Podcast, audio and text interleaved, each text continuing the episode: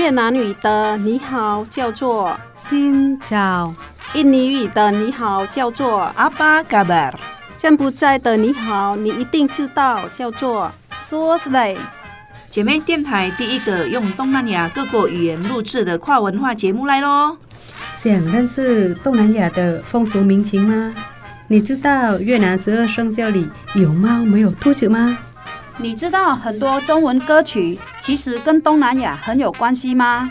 每周日早上八点，晚上十点，欢迎跟我们一起，Hello，听见东南亚。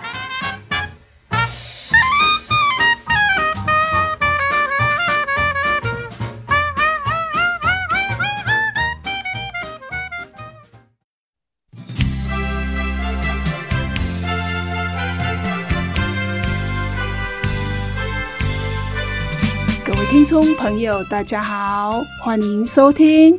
Hello，听见东南亚。我是傻美翠恒，我是小魔女梁琼丹，新找个吧，找个吧，找鸡，找 M，再跟彩英老师来继续认识缅甸喽。彩英老师目前在台湾推广我们的缅甸文化。那通常在各个的学校、社区都是推广怎么样的文化呢？缅甸文化的话，像我们有些中心的话，它会比较偏向了解一下缅甸的食衣住行跟台湾的有什么差异。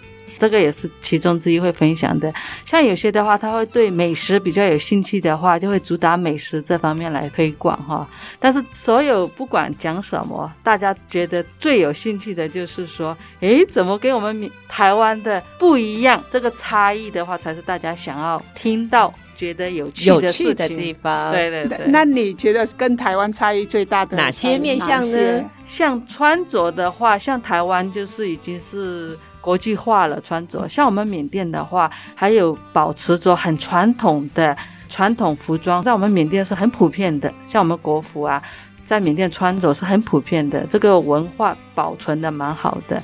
像差别最大，台湾出门的话会穿夹脚拖出去吗？不会，去沙滩的时候或者是巷口而已，比较轻松的场合才会。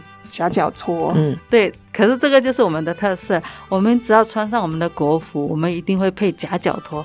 比如说我们呃国会议员会见外国来宾啊，我们也是会穿夹脚拖出去迎接。所以我们喜宴啊，或者是参加什么重要的场合，基本上都是穿国服的话，就会配夹脚拖。这才是我们的一种完整的一种服装礼仪。所以在我们缅甸，如果人家穿夹脚拖来见你，不是不尊重你哦，他反而是重视这一次的见面。嗯哦，像我刚才第一次见到师长的时候啊，师长今天也是有备而来，然后我就说，哎，师长师长，感觉你对这个缅甸非常的熟悉，然后我就先检查一下他脚上的穿着，可惜他今天没有穿夹脚拖，因为他在台湾。对，在台湾的话，有时候你突然穿夹脚拖出去哪里的话，人家会觉得，哎，怎么这样子？呃，说师长，你是不是看不起我们啊？哦，不是的，因为在缅甸的话。如果穿夹脚拖的话呢，就表示盛装盛装出席，重别人这样子。对对对。那穿着上面呢，还有注意什么吗？好像男生也是会穿穿沙龙沙龙，对，男生女生都会穿沙龙，但是这个比较没有说硬性规定一定要穿，但就是所以传承下来的这种习俗哈。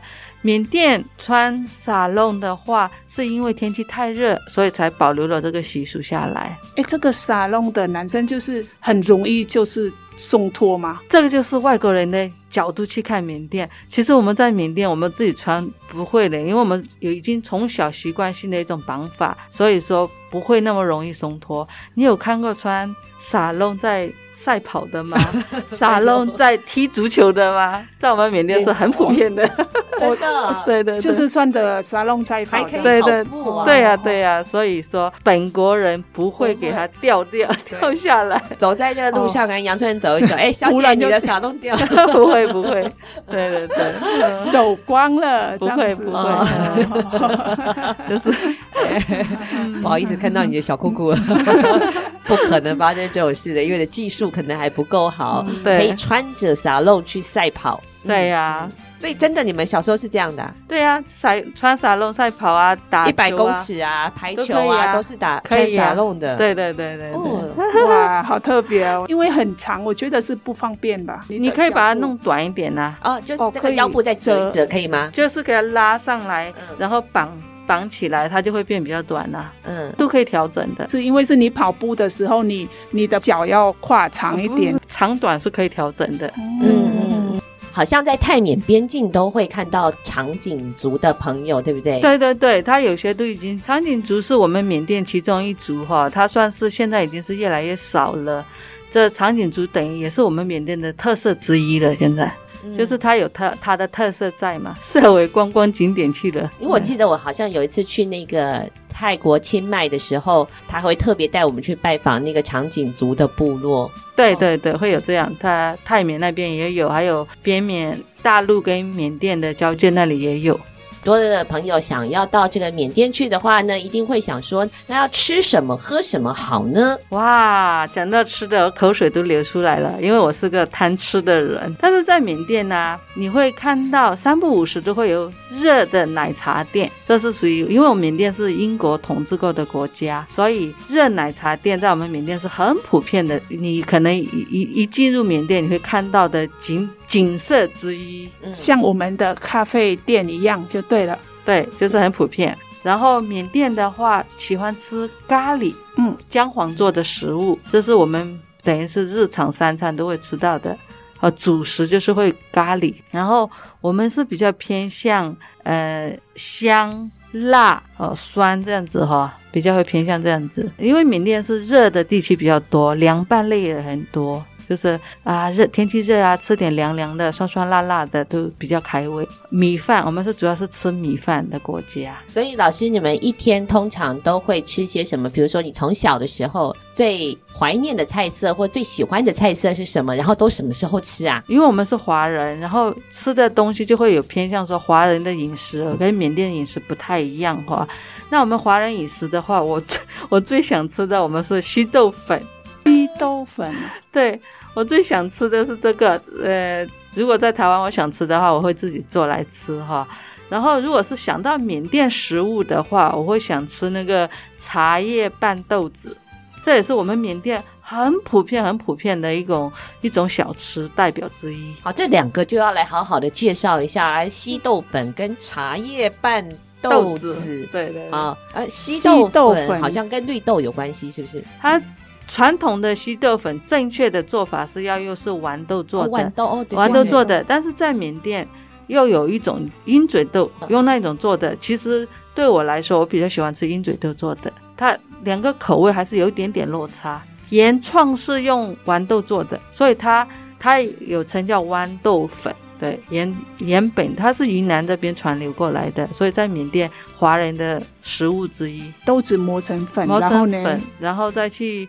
煮，然后把它调调很浓稠，然后再去放你们越南吃的那个河粉，再放那个河粉，哦、你你很难想象放，放河粉。我想象的，如果绿豆的还是说粉的话，应该是甜点的，然后再放河粉。咸的，它是咸的哦，咸的，然后放河粉。对对对，河粉对，然后放油条。我们的越南是有绿豆可以煮汤。嗯，绿豆的可以煮排骨汤，然后加了藕啊，就是会有那种汤。但是我、嗯、我没有吃过加面条，不一样。跟你讲的跟我的那也不一样。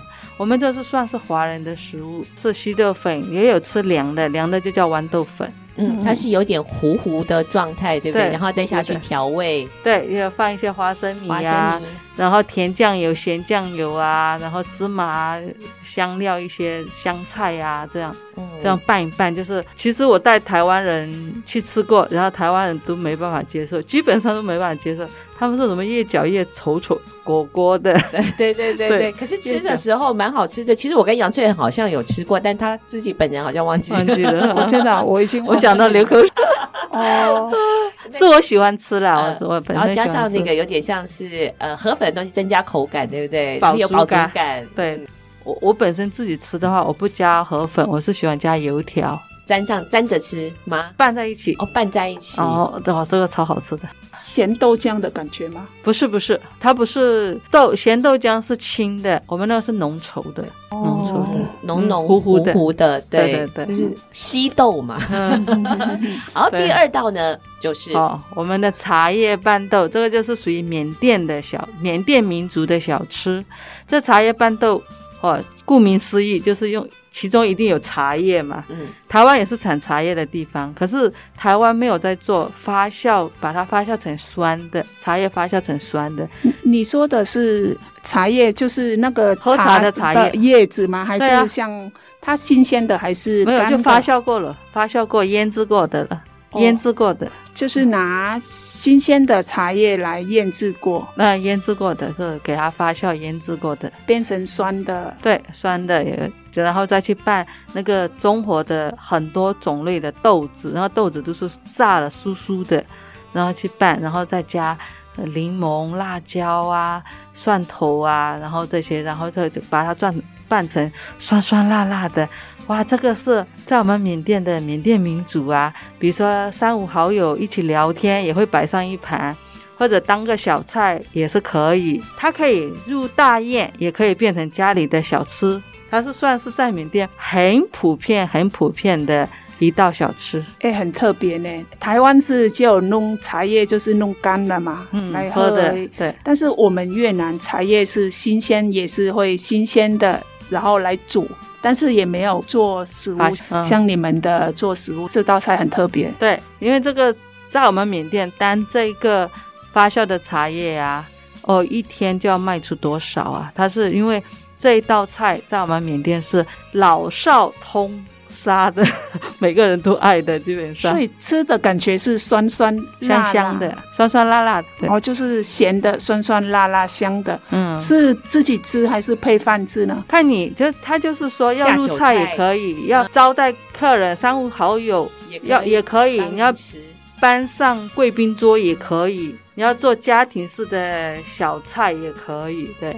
那老师，我请问一个蠢问题哦，就是刚刚讲这个茶叶啊，它那个茶叶是跟我们台湾的茶叶一样，就是因为我们台湾茶叶都已经干燥都收起来了嘛，然后再去比如加热水，它就会打开，对不对？嗯、那你们因为是有在呃，你刚说腌发酵，发酵所以它也是干的再去发酵，还是说本来就是青色的叶子再拿去发酵的？呃，这个怎么制作？这个我就不会了，哦、因为负责吃的因，因为我们都是买人家发酵好的，通常自己在家里都不会做。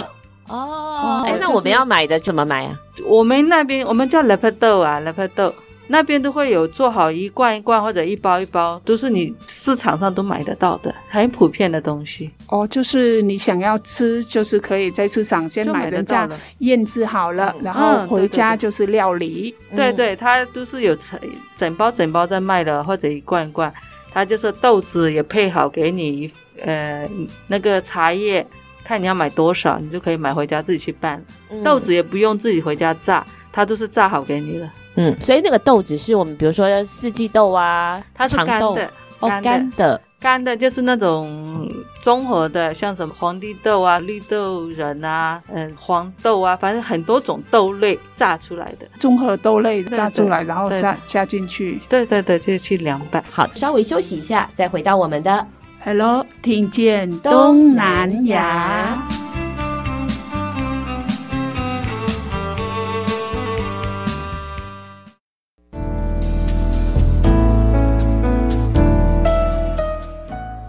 爱自己一点，姐妹电台 FM 一零五点七。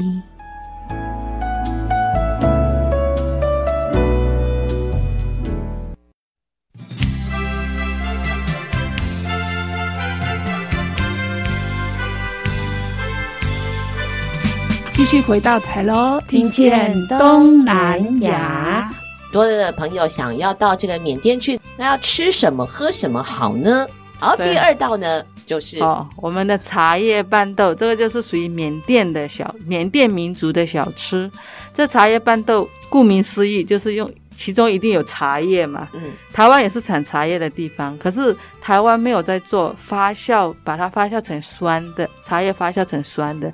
你说的是茶叶，就是那个喝茶的茶叶叶子吗？还是像它新鲜的，还是没有就发酵过了，发酵过、腌制过的，腌制过的。哦就是拿新鲜的茶叶来腌制过，那腌制过的是给它发酵腌制过的，变成酸的，对，酸的也，然后再去拌那个中和的很多种类的豆子，然后豆子都是炸了酥酥的，然后去拌，然后再加柠檬、辣椒啊、蒜头啊，然后这些，然后就就把它转拌成酸酸辣辣的。哇，这个是在我们缅甸的缅甸民族啊，比如说三五好友一起聊天，也会摆上一盘，或者当个小菜也是可以。它可以入大宴，也可以变成家里的小吃。它是算是在缅甸很普遍、很普遍的一道小吃。哎、欸，很特别呢。台湾是只有弄茶叶，就是弄干了嘛，嗯，来喝，喝的。对。但是我们越南茶叶是新鲜，也是会新鲜的，然后来煮。但是也没有做食物，嗯、像你们的做食物这道菜很特别。对，因为这个在我们缅甸，单这一个发酵的茶叶啊，哦，一天就要卖出多少啊？它是因为这一道菜在我们缅甸是老少通杀的，每个人都爱的，基本上。所以吃的感觉是酸酸辣辣香香的，酸酸辣辣的，然后就是咸的，酸酸辣辣香的。嗯，是自己吃还是配饭吃呢？看你就他就是说要入菜也可以，要招待客人、三五好友也要也可以，你要搬上贵宾桌也可以，你要做家庭式的小菜也可以，对。那老师，我请问一个蠢问题哦，就是刚刚讲这个茶叶啊，它那个茶叶是跟我们台湾的茶叶一样，就是因为我们台湾茶叶都已经干燥，都熟起来了嘛，然后再去比如加热水，它就会打开，对不对？嗯、那你们因为是有在呃，你刚说腌发酵，发酵所以它也是干的再去发酵，还是说本来就是青色的叶子再拿去发酵的？呃，这个怎么制作？这个我就不会了，哦、因为我们是负责吃的因，因为我们都是买人家发酵好的，通常自己在家里都不会做。哦，哎、欸，那我们要买的怎么买啊？我们那边我们叫勒佩豆啊，勒佩豆那边都会有做好一罐一罐或者一包一包，都是你市场上都买得到的，很普遍的东西。哦，就是你想要吃，就是可以在市场先买人家腌制好了，然后回家就是料理。嗯、对，对对，它都是有整整包整包在卖的，或者一罐一罐，它就是豆子也配好给你，呃，那个茶叶。看你要买多少，你就可以买回家自己去拌。嗯、豆子也不用自己回家榨，它都是榨好给你了。嗯，所以那个豆子是我们比如说四季豆啊，它是干的，哦，干的，干的就是那种综合的，像什么皇帝豆啊、绿豆仁啊、嗯黄豆啊，反正很多种豆类榨出来的综合豆类榨出来，然后加加进去。对对对，就去凉拌。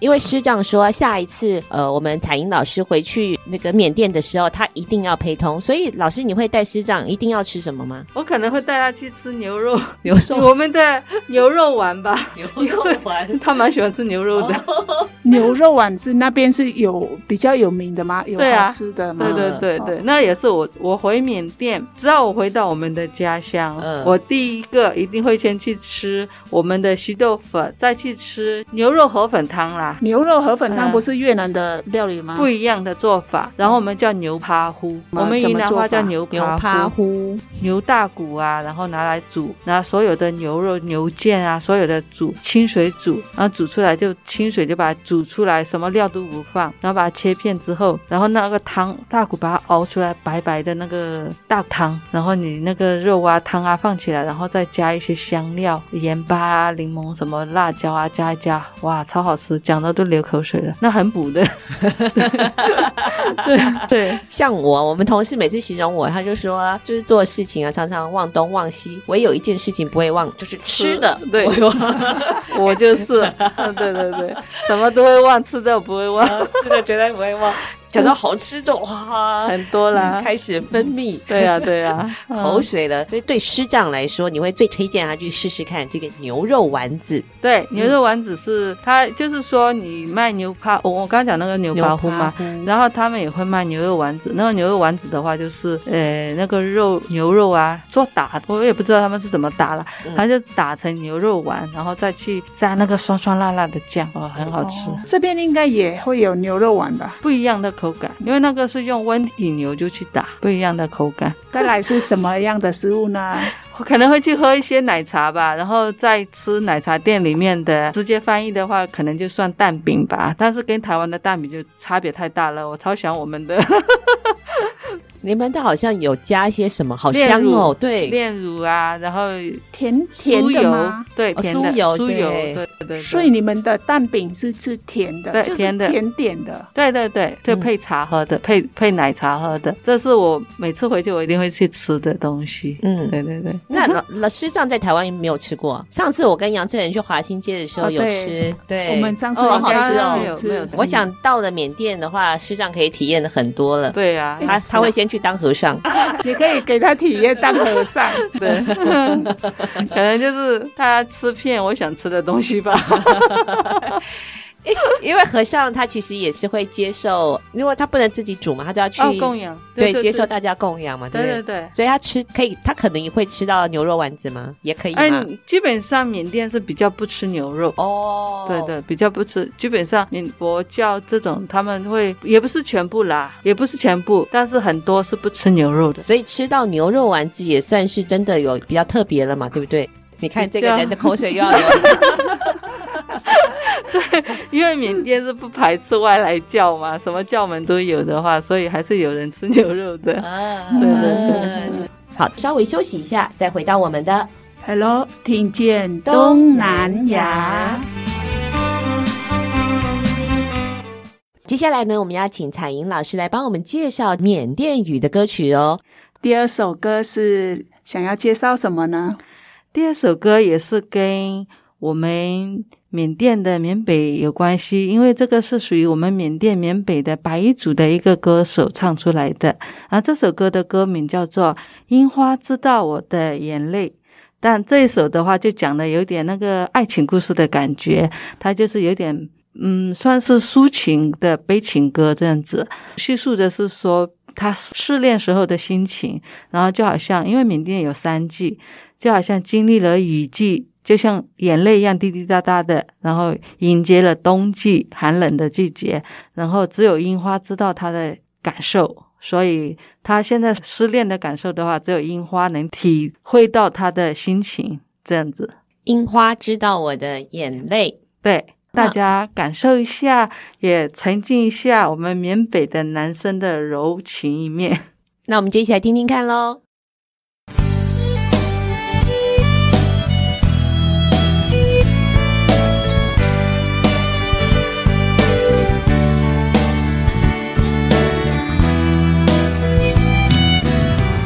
cherry ring ကိုနေပြနာရဲ့ဆောင်းလေးရဲ့အညိုတွေကြောင့်ဖြစ်မယ်နင်းဆဲလို့ရောက်နေလာတော့မှအငိုတိတ်နိုင်မယ်တောင်ပြတွေကိုပြန်ပြီး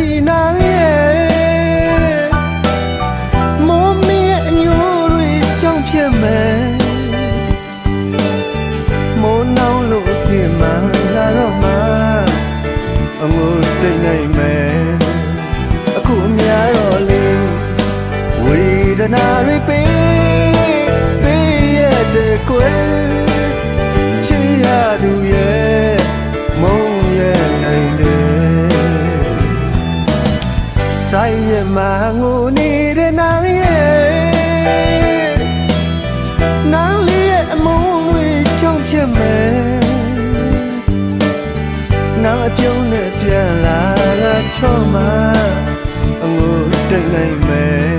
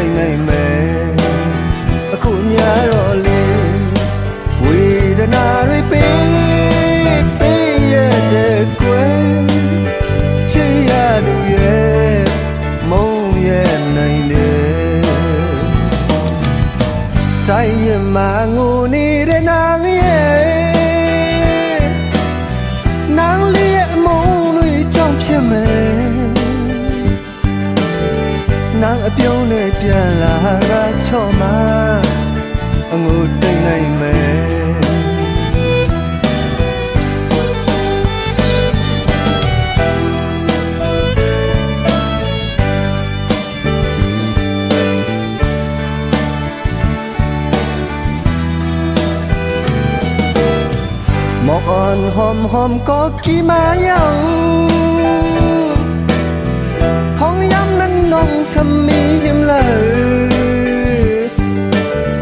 對燈裏暗痕的死罪，沒染了你。nơi mà hồ trời bi mây mù điều phong yam nâng ngông bắn tăng mây trời. Quám khắp nông âm trăng lên như nhau mười yam liều จังเลยเมียวเมื่อยามเลี้ยวในอันต่างน้องว่าอำปันที่ไม่จอมเหตุเลยโตใจย้ำในกบสั่งเลยจังใจกว่าไหน ลงหมอกอันปีปันไว้นางนั้น bố nắng xăm hoa âm mi ca khẩn trái côn phan hoàn tì trang hết hư nong nang ngon nơi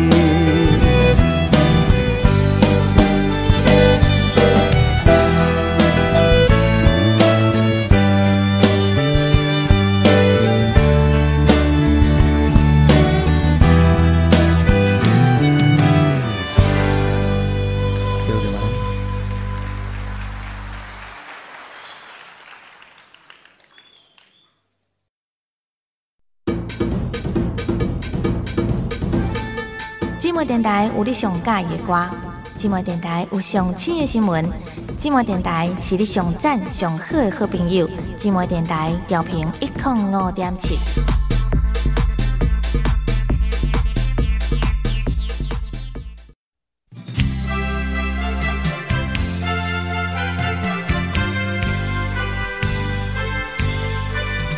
继续回到台喽，听见东南亚。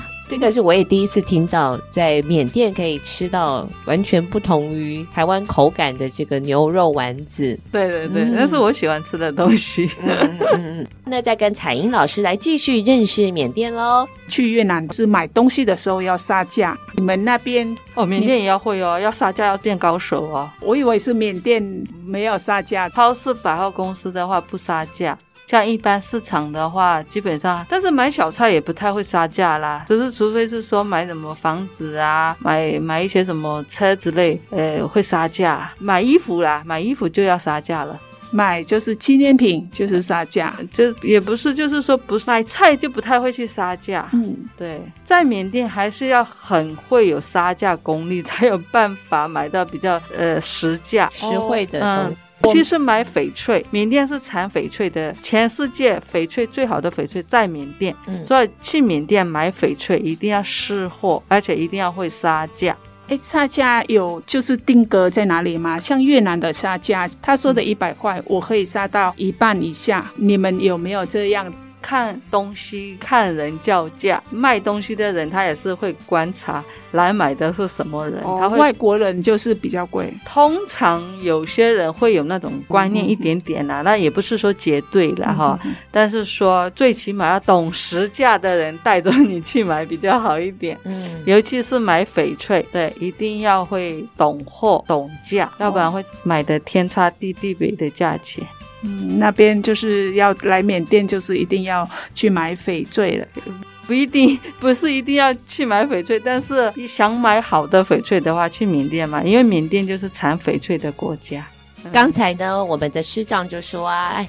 老师来台湾这么多年了，然后他的现在呢，师长一定会保护他不被台湾人骗。所以呢，到了缅甸的话呢，他也叮咛老师千万不可以把他给卖了。哎，我们外国人到这个缅甸要特别注意什么？啊、呃，如果是外国人到不管去哪里啊，毕竟人生地不熟的地方的话，但最起码是呃要有多一点警觉心啊哈。尤其是在缅甸的话，比如说我们八九点天黑最起码不要在外面啦、啊。还是要保护好自己，然后不管去哪里，还是带熟门熟路的人去比较好啦，因为它毕竟是比较有点点，还不是那么稳定的嘛。现在比较金政府时代啊，比较还是要小心点比较好。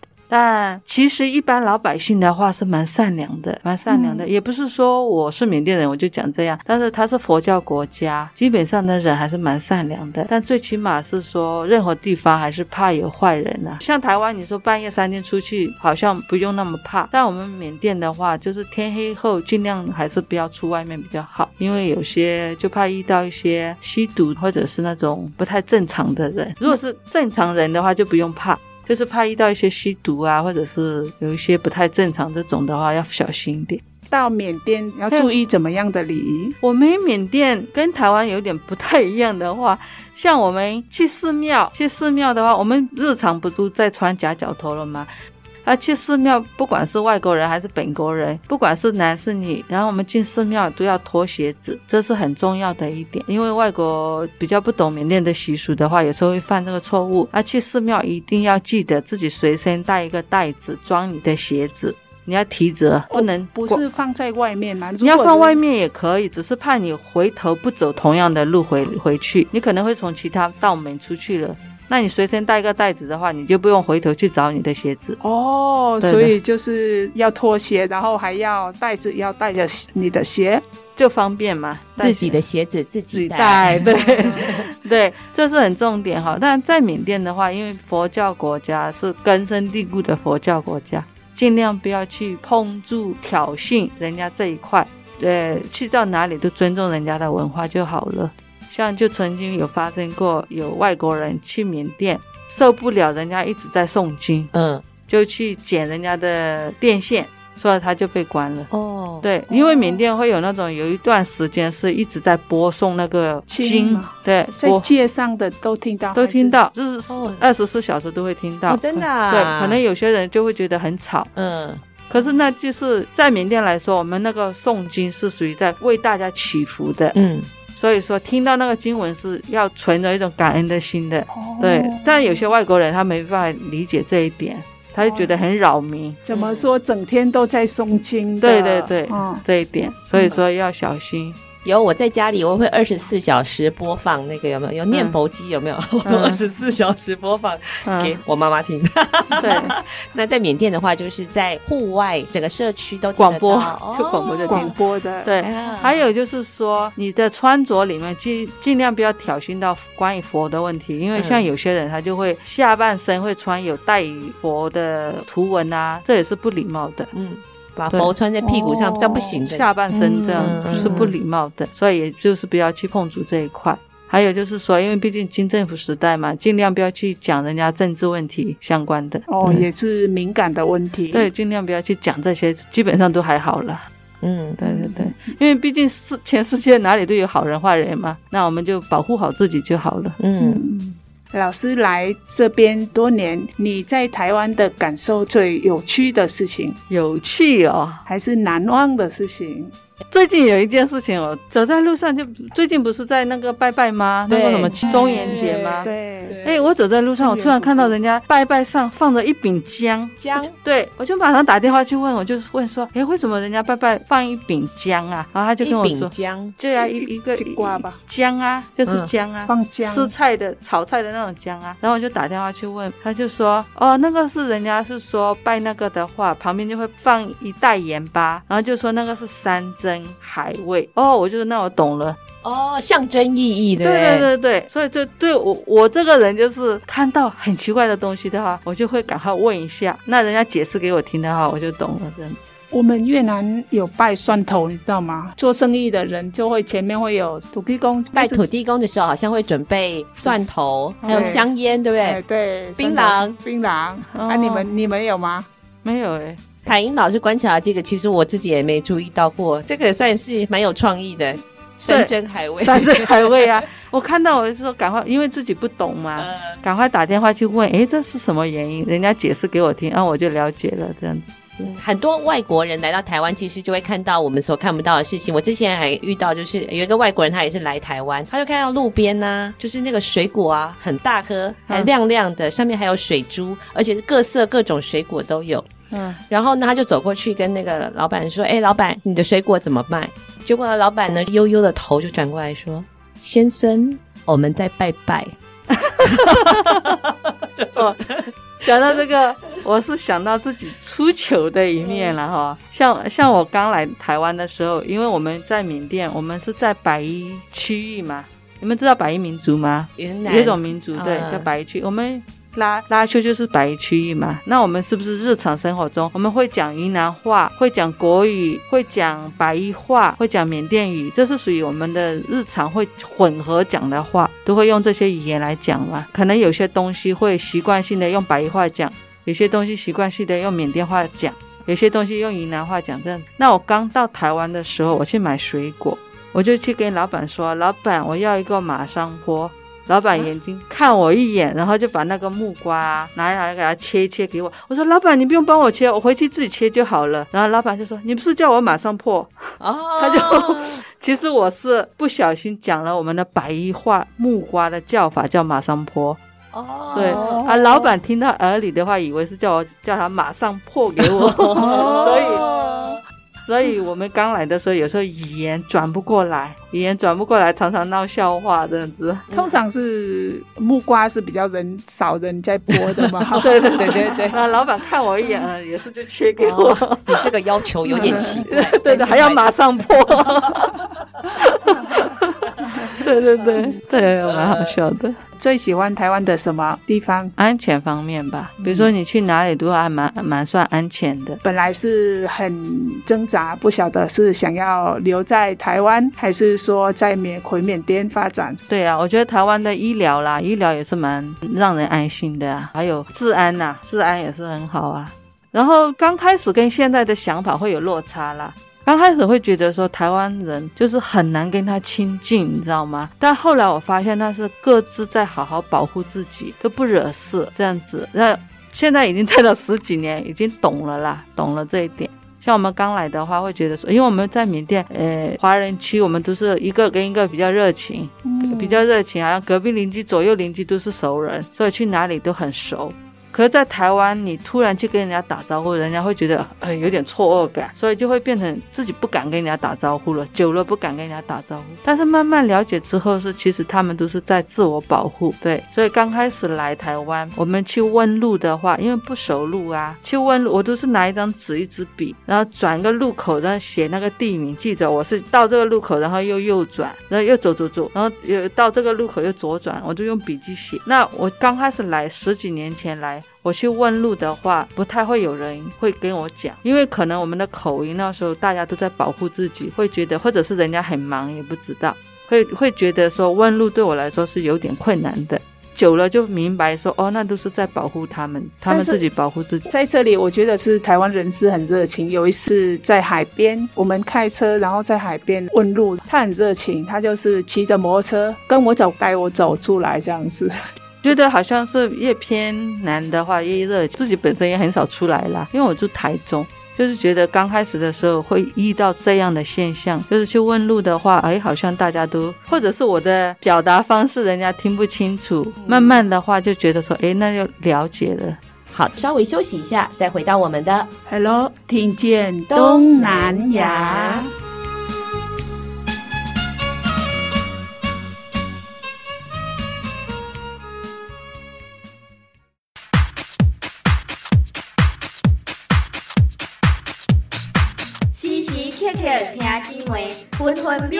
秒秒拢担心。姊妹电台调频一零五点七。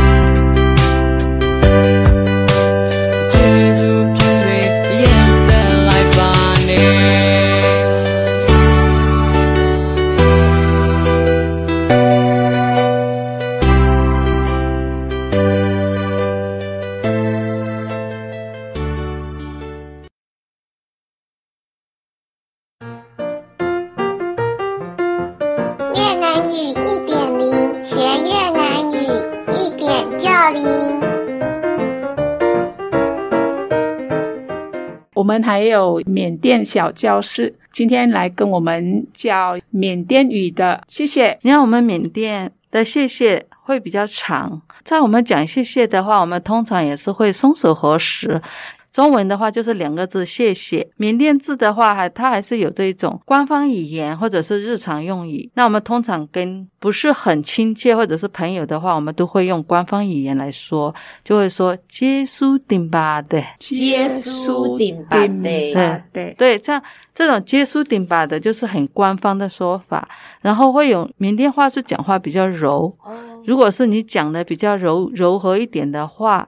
我们就会带上一种情绪表达，然后双手合十，然后会跟大家说“结束丁巴的”，那口气就会不一样。哦，对对，结束丁巴的，嗯，对，结束丁巴的，嗯，温柔一点，对不对？结束丁巴的，对对，结束丁巴的这样子就是谢谢这样子。结束丁巴的，那对方会说什么呢？我跟你说谢谢了嘛，然后他会说不客气之类的吗？有吗？没有嘞，就结束丁巴的，也就是也就是这样回复一下，这样子。结束丁巴的，也就双手合十。那再见的怎么说？再见的话，因为通常会讲哒哒哒哒的话是比较偏向柔和一点的说法，小孩子。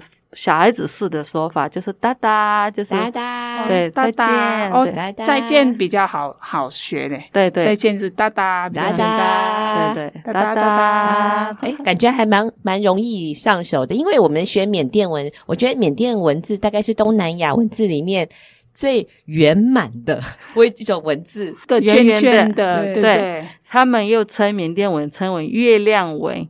然后它就是由圆组合的，圆半圆切一边，切左边，切右边，嗯、然后就是画圆圈。哦、我们学缅甸字就先学画圆圈，哎、所以就称月亮纹。哦，哎，我记得我小时候开始学字也是要画圆圈，嗯，因为你可能我不知道为什么，就是你要学圆，但是如果是。直接走入缅甸文的学习的话，应该会很上手嘛，因为就是很多元的练习。嗯、对对对，画眼圈，对。这个民族会这么样的平和啊、圆满啊，诶，其实可能跟那个文化的形塑是很有关系，对不对？跟对，它是怎么讲？因为它是跟应该是跟佛教有关系。它、嗯、就会你学过呃，去一个寺庙学过佛的话，就会变成心比较沉淀，嗯，就会比较静，然后欲望没有那么高。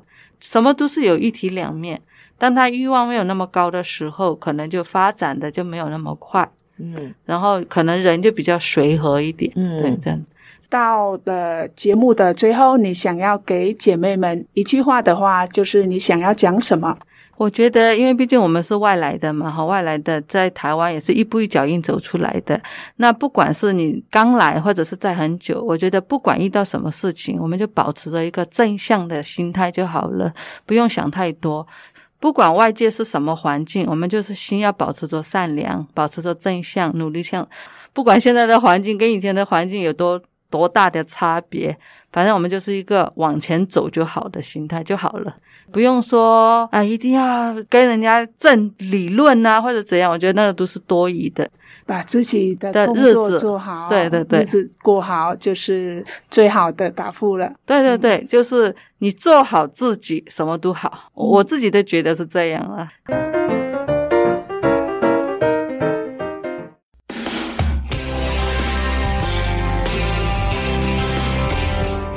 是这样，好听。This Radio FM 一零五点七。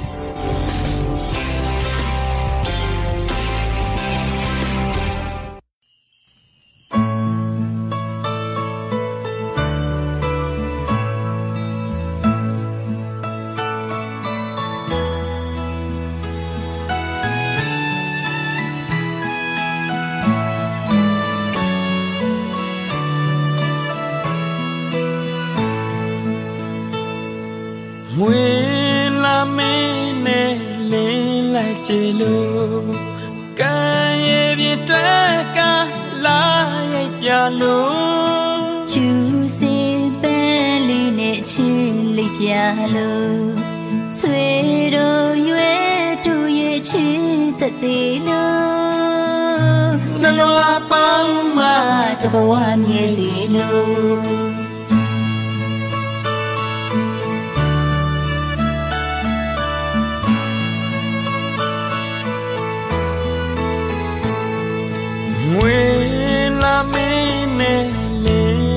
စီလူကံရဲ့ပြင်းတက်ကလာရိပ်ပြလူချူစင်ပန်းလေးနဲ့အချင်းလေးပြလူဆွေတို့ရွယ်တို့ရဲ့ချစ်သက်သေးလူမလွာပေါင်းမတော်မြည်စီလူအချစ်ပြီးမဲ့ချင်တဲ့တကအချင်များကိုချင်ရင်ငါ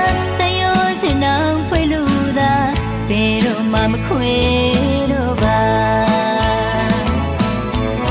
ဒီနေ့ကစားနေပါရာဘဝဆိုတဲ့ခရီးကိုရှောက်ကခက်ခဲကြောပြလို့သာ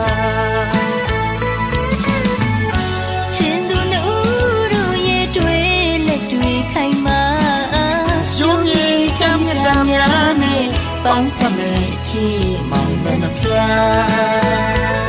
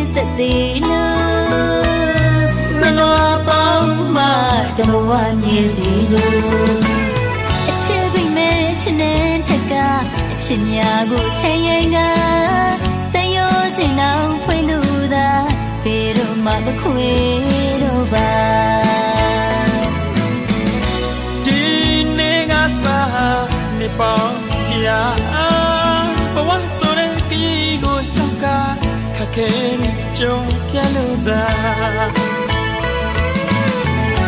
ချင်းသူနှူတို့ရဲ့တွေ့လက်တွေ့ခိုင်မာရှုံးကြီးကြမ်းကြမ်းများနဲ့ပန်းဖက်နေချင်းမောင်နဲ့ပြား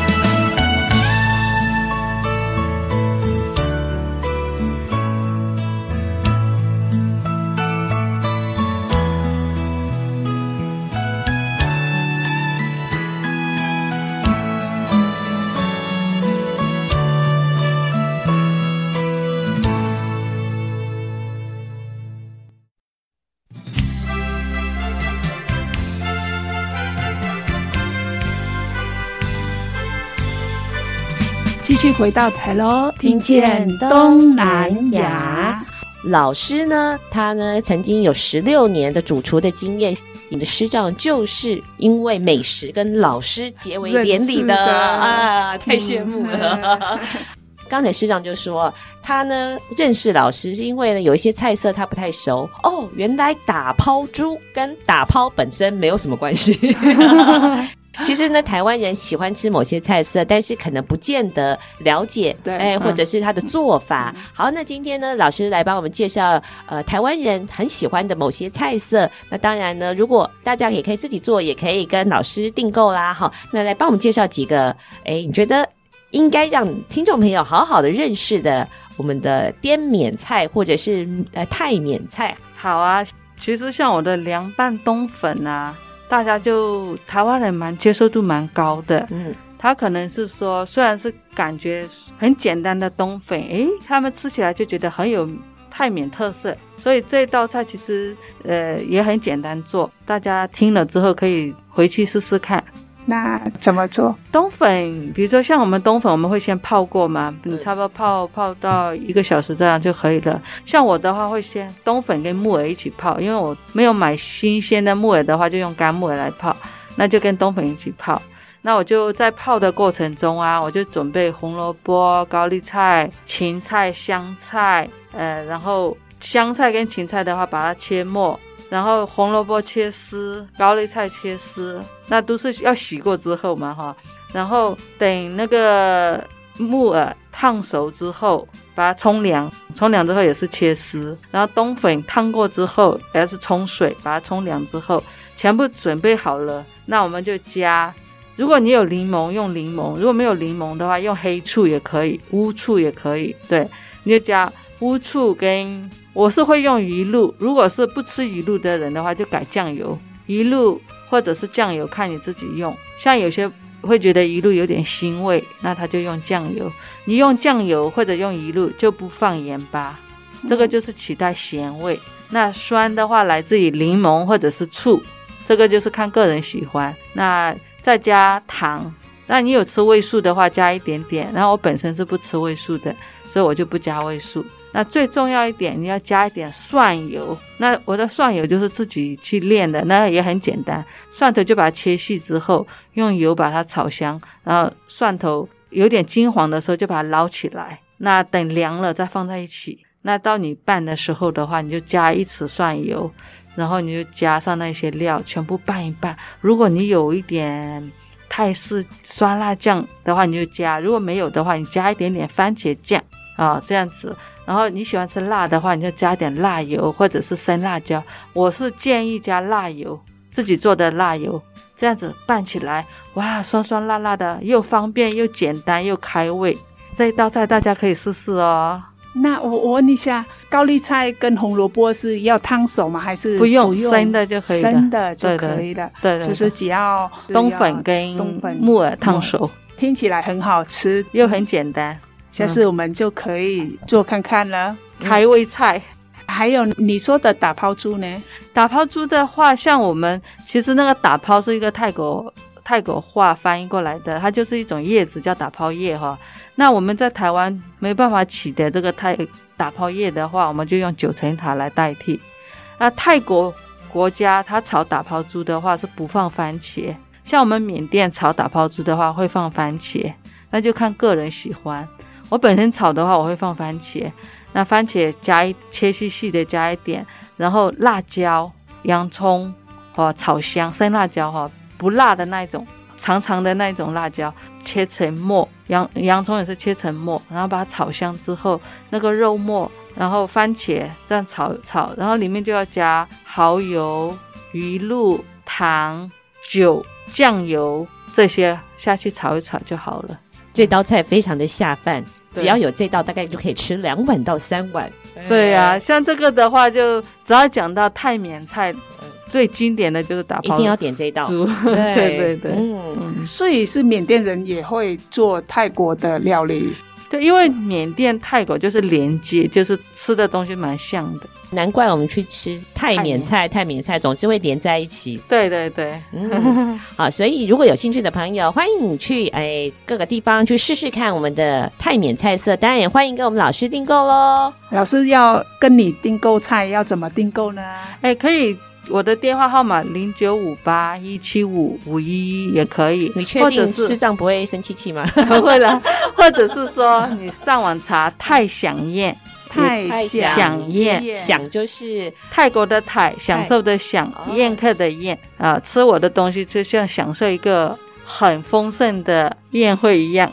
哦，这样子就是，所以想要在网络订购就可以打太想宴来，上面都会有我的连接，连接，然后会有照片，看看我们卖什么。对对对，好吃到让我们师丈追到了老师，对不对？一定非常非常的好吃，但是师丈已经有啦，谢谢再联络。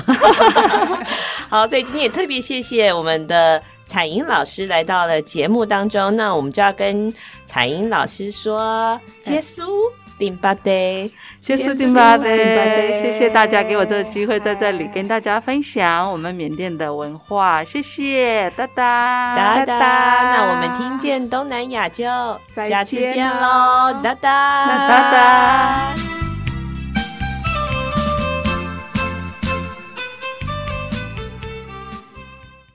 本节目由内政部新住民发展基金补助直播，让我们为新住民在台湾的认真努力喝彩加油。